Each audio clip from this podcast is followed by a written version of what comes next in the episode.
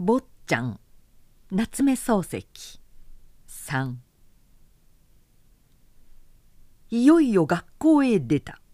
初めて教場へ入って高いところへ乗った時はなんだか変だった。講釈をしながら俺でも先生が務まるのかと思った。生徒はやかましい。時々ず抜けた大きな声で「先生」と言う。先生には答えた。今まで物理学校で毎日「先生先生」と呼びつけていたが先生と呼ぶのと呼ばれるのは雲泥の差だ。なんだか足の裏がムズムズする。俺は卑怯な人間ではない。臆病な男でもないが惜しいことに胆力が欠けている。先生と大きな声をされると腹の減った時に丸の内でドンを聞いたような気がする。最初の1時間はなんだかいい加減にやってしまった。しかし別段困った質問もかけられずに済んだ。控え所へ帰ってきたら山嵐が「どうだい?」と聞いた「うん」と単管に返事をしたら山嵐は安心したらしかった。2時間目に白木を持って控え所を出た時にはなんだか敵地へ乗り込むような気がした。教場へ出ると今度の組は前より大きなやつばかりである。俺は江戸っ子で華奢に子作りにできているから。どうも高いところへ上がっても押しがきかない。喧嘩なら相撲取りとでもやってみせるがこんな大像を40人も前へ並べてただ一枚の舌をたたいて恐縮させる手際はない。しかしこんな田舎者に弱みを見せると癖になると思ったから。なるべく大きな声をして少々巻き舌で講釈してやった。最初のうちは生徒も煙に巻かれてぼんやりしていたから。それ見ろとますます得意になって。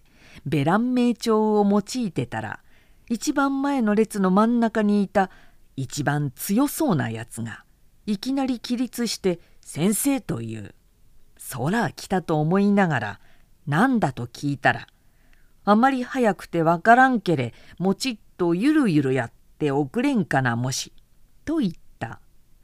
おくれんかなもしは生ぬるい言葉だ。早すぎるならゆっくり言ってやるが俺は江戸っ子だから君らの言葉は使えないわからなければわかるまで待っているがいいと答えてやったこの調子で2時間目は思ったよりうまくいったただ帰りがけに生徒の一人が「ちょっとこの問題を解釈をしておくれんかなもし」とできそうもない幾何の問題を持って迫ったには冷や汗を流した仕方がないから「なんだかわからないこの次教えてやると急いで引き上げたら生徒がわーと生やした。その中に「できんできん」という声が聞こえるべらぼうめ先生だってできないのは当たり前だ。できないのをできないというのに不思議があるもんか。そんなものができるくらいなら40円でこんな田舎へ来るもんかと控え所へ帰ってきた。今度はどうだとまた山嵐が聞いた。うん」と言ったが「運だけでは気が済まなかったから。この学校の生徒は分からずやだなと言ってやった。山嵐は妙な顔をしていた。3時間目も4時間目も昼過ぎの1時間も大同勝意であった。最初の日に出た9はいずれも少々ずつ失敗した。教師は旗で見るほど楽じゃないと思った。授業は一通り済んだがまだ帰れない。3時まで没年として待ってなくてはならん。3時になると受け持ち級の生徒が自分の教室を掃除して知らせに来るから見聞をするんだそうだ。それから出席簿を一応調べてようやくお暇が出る。いくら月給で買われた体だって空いた時間まで学校へ縛りつけて机とにらめっくらをさせるなんて方があるものか。しかし他の連中はみんなおとなしくご規則通りやってるから新参の俺ばかりダダをこねるのもよろしくないと思って我慢していた。帰りがけに「君何でもかんでも3時過ぎまで学校にいさせるのは愚だぜ」と山嵐に訴えたら山嵐は「そうさははは」と笑ったが後から真面目になって「君あまり学校の不平を言うといかんぜ言うなら僕だけに話せずいぶん妙な人もいるからな」と忠告がましいことを言った。四つ角で別れたから詳しいことは聞く暇がなかった。それから家へ帰ってくると宿の亭主が「お茶を入れましょう」と言ってやってくる。お茶を入れるというからご馳走をするのかと思うと俺の茶を遠慮なく入れて自分が飲むのだ。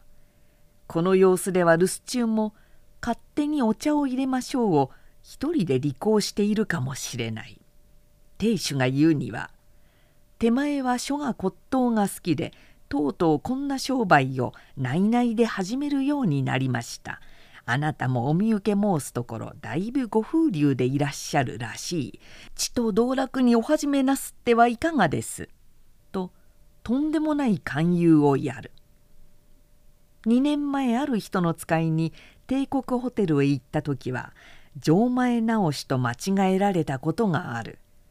ケッをかぶって鎌倉の大仏を見物した時は車屋から親方と言われた。その他今日まで未足なわれたことは随分あるがまだ俺をつらまえてだいぶご風流でいらっしゃるといったものはない。大抵はなりや様子でもわかる風流人なんていうものは絵を見ても頭巾をかぶるか短冊を持ってるものだこの俺を風流人だなどと真面目に言うのはただのくせ者じゃない。俺はそんなのんきな隠居のやるようなことは嫌いだと言ったら亭主は「へへへへへ」と笑いながら「いえ初めから好きなものはどなたもございませんが一旦この道に入るとなかなか出られません」と一人で茶をついで妙な手つきをして飲んでいる。実はゆうべ茶を買ってくれと頼んでおいたのだがこんな苦い濃い茶は嫌だ。一杯飲むと胃に応えるような気がする。今度からもっと苦くないのを買ってくれと言ったらかしこまりましたとまた一杯絞って飲んだ。人の茶だと思ってむやみに飲むやつだ。主人が引き下がってから明日の下読みをしてすぐ寝てしまった。それから毎日毎日学校へ出ては規則通り働く。毎日毎日帰ってくると主人がお茶を入れましょうと出てくる。1週間ばかりしたら学校の様子も一通りは飲み込めたし宿の夫婦の人物も大概は分かった。他の教師に聞いてみると事例を受けて1週間から1ヶ月ぐらいの間は自分の評判がいいだろうか悪いだろうか非常に気にかかるそうであるが俺は一向そんな感じはなかった。教場で折々しくじるとその時だけは嫌な心持ちだが30分ばかり経つときれいに消えてしまう。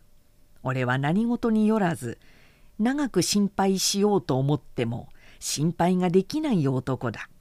教場のしくじりが生徒にどんな影響を与えてその影響が校長や教頭にどんな反応を呈するかまるで無頓着であった。俺は前に言う通りあまり度胸の座った男ではないのだが思い切りはすこぶるいい人間である。この学校が行けなければすぐどっかへ行く覚悟でいたからタヌキも赤シャツもちっとも恐ろしくはなかった。まして教場の小僧どもなんかには愛嬌もお世辞も使う気になれなかった。学校はそれでいいのだが下宿の方はそうはいかなかった。亭主が茶を飲みに来るだけなら我慢もするがいろいろなものを持ってくる。初めに持ってきたのは何でも印材で10ばかり並べておいてみんなで3円なら安いものだお買いなさいという。田舎周りのへぼ絵師じゃあるまいしそんなものはいらないと言ったら今度は火山とかなんとかいう男の課長の掛け物を持ってきた。自分で床の前かけていい出来じゃありませんかと言うからそうかなといい加減に挨拶をすると火山には2人ある。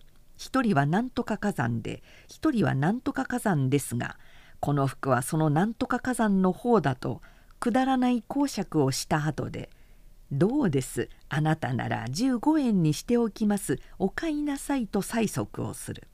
金がないと断ると「金なんかいつでもようございます」となかなか頑固だ。金があっても買わないんだとその時は追っ払っちまった。その次には鬼瓦ぐらいな大すずりを担ぎ込んだ。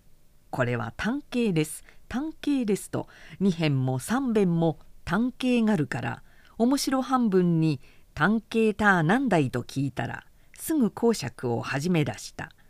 単形には上層中層下層とあって今時のものはみんな上層ですがこれは確かに中層です。このがんをご覧なさい。がんが3つあるのは珍しい。発木の具合も至極よろしい。試してごらんなさいと俺の前へ大きなすずりを突きつける。いくらだと聞くと持ち主が品から持って帰ってきてぜひ売りたいと言いますからお安くして30円にしておきましょうという。この男はバカにそういない。学校の方はどうかこうか無事に務まりそうだがこう骨董攻めにあってはとても長く続きそうにない。そのうち学校も嫌になった。ある日の晩大町というところを散歩していたら郵便局の隣に「そば」と書いて下に「東京」と「中」を加えた看板があった。俺はそばが大好きである。東京におった時でもそば屋の前を通って薬味の匂いを嗅ぐとどうしてものれんがくぐりたくなった。今日までは数学と骨董でそばを忘れていたがこうして看板を見ると素通りができなくなる。ついでだから一杯食って行こうと思って上がり込んだ。見ると看板ほどでもない。東京と断る以上はもう少しきれいにしそうなものだが東京を知らないのか金がないのかめっぽう汚い。畳は色が変わっておまけに砂でザラザラしている。壁はすすで真っ黒だ。天井はランプのゆえんでくすぼってるのみか。低くって思わず首を縮めるくらいだ。ただ冷々とそばの名前を書いて貼り付けた値段付けだけは全く新しい。何でも古いうちを買って23日前から開業したに違いなかろう。値段付けの第1号に「天ぷら」とある「おい天ぷらを持ってこい」と大きな声を出した。するとこの時まで隅の方に3人固まって何かつるつるチュチュ食ってた連中が等しく俺の方を見た。部屋が暗いのでちょっと気がつかなかったが顔を合わせるとみんな学校の生徒である。先方で挨拶をしたから俺も挨拶をした。その晩は久しぶりにそばを食ったのでうまかったから天ぷらを4杯平らげた。翌日何の気もなく教場へ入ると黒板いっぱいぐらいな大きな字で「天ぷら先生」と書いてある。俺の顔を見てみんなわーと笑った。俺はバカバカしいから天ぷらを食っちゃおかしいかと聞いた。すると生徒の一人が「しかし4杯は過ぎるぞなもし」と言った。4杯食おうが5杯食おうが俺の銭で俺が食うのに文句があるもんかとさっさと講義を済まして控え所へ帰ってきた。10分経って次の教場へ出ると一つ天ぷら4杯なりただし笑うべからずと黒板に書いてある。さっきは別に腹も立たなかったが今度は尺に触った。冗談もどう過ごせばいたずらだ。やきもちの黒焦げのようなもので誰も褒めてはない。田舎者はこの呼吸がわからないからどこまで押していっても構わないという了見だろう。1時間歩くと見物する町もないような狭い都に住んで他に何にも芸がないから天ぷら事件を日露戦争のように触れ散らかすんだろう。哀れなやつらだ。子供の時からこんな教育されるから嫌にひねっこびた。植木鉢の楓見たような精進ができるんだ。無邪気なら一緒に笑ってもいいがこりゃなんだ。子供のくせにおつに毒気を持っている。俺は黙って天ぷらを消してこんないたずらが面白いか卑怯な冗談だ。君らは卑怯という意味を知ってるかと言ったら自分がしたことを笑われて怒るのが卑怯じゃろうがなもし。と答えたやつがある。嫌なやつだ。わざわざ東京からこんなやつを教えに来たのかと思ったら情けなくなった。余計な減らず口を聞かないで勉強しろと言って授業を始めてしまった。それから次の教場へ出たら天ぷらを食うと減らず口が聞きたくなるものなりと書いてある。どうも始末に負えない。あんまり腹が立ったからそんな生意気なやつは教えないと言ってスタスタ帰ってきてやった生徒は休みになって喜んだそうだこうなると学校より骨董の方がまだましだ天ぷらそばも家へ帰って一晩寝たらそんなに感触に触らなくなった学校へ出てみると生徒も出ているなんだか訳がわからないそれから3日ばかりは無事であったが4日目の晩に住田というところへ行って団子を食った。この住田というところは温泉のある町で城下から汽車だと10分ばかり歩いて30分で行かれる。料理屋も温泉宿も公園もある上に遊郭がある。俺の入った団子屋は遊郭の入り口にあって大変うまいという評判だから温泉に行った帰りがけにちょっと食ってみた。今度は生徒にも会わなかったから誰も知るまいと思って翌日学校へ行って1時間目の教場へ入ると団子2皿7銭と書いてある。実際俺は2皿食って7銭払った。どうも厄介なやつらだ。2時間目にもきっと何かあると思うと遊郭の団子うまいうまいと書いてある。呆れ返ったやつらだ。団子がそれで済んだと思ったら今度は赤手ぬぐいというのが評判になった。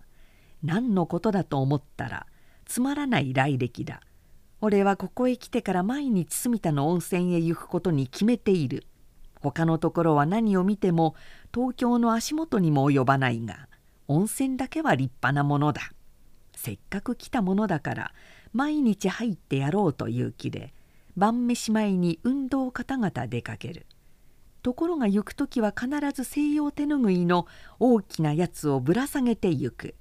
この手ぬぐいが湯に染まった上赤い島が流れ出したのでちょっと見ると紅色に見える。俺はこの手ぬぐいを行きも帰りも汽車に乗っても歩いても常にぶら下げている。それで生徒が俺のことを赤手ぬぐい赤手ぬぐいと言うんだそうだ。どうも狭い土地に住んでいるとうるさいものだ。まだある。温泉は3階の新築で上等は浴衣を貸して流しをつけて8銭で済む。その上に女が天目へ茶を乗せて出す。俺はいつでも上等へ入った。すると40円の月給で毎日上等へ入るのは贅沢だと言い出した。余計なお世話だ。まだある。湯壺は御影石を畳み上げて15畳敷ぐらいの広さに仕切ってある。大抵は134人使ってるがたまには誰もいないことがある。深さは立って父の辺まであるから運動のために湯の中を泳ぐのはなかなか愉快だ。俺は人のいないのを見すましては15畳の湯壺を泳ぎ回って喜んでいた。ところがある日3階から威勢よく降りて今日も泳げるかなとザクロ口を覗いてみると大きな札へ黒々と「湯の中で泳ぐべからず」と書いて貼り付けてある。湯の中で泳ぐものはあまりあるまいからこの貼り札は俺のために特別に新調したのかもしれない。俺はそれから泳ぐのは断念した。泳ぐのは断念したが学校へ出てみると例の通り黒板に「湯の中で泳ぐべからず」と書いてあるには驚いた。なんだか生徒全体が俺一人を探偵しているように思われた。くさくさした。生徒が何を言ったってやろうと思ったことをやめるような俺ではないがなんでこんな狭苦しい鼻の先が使えるようなところへ来たのかと思うと情けなくなった。それで家へ帰ると相変わらず骨董攻めである。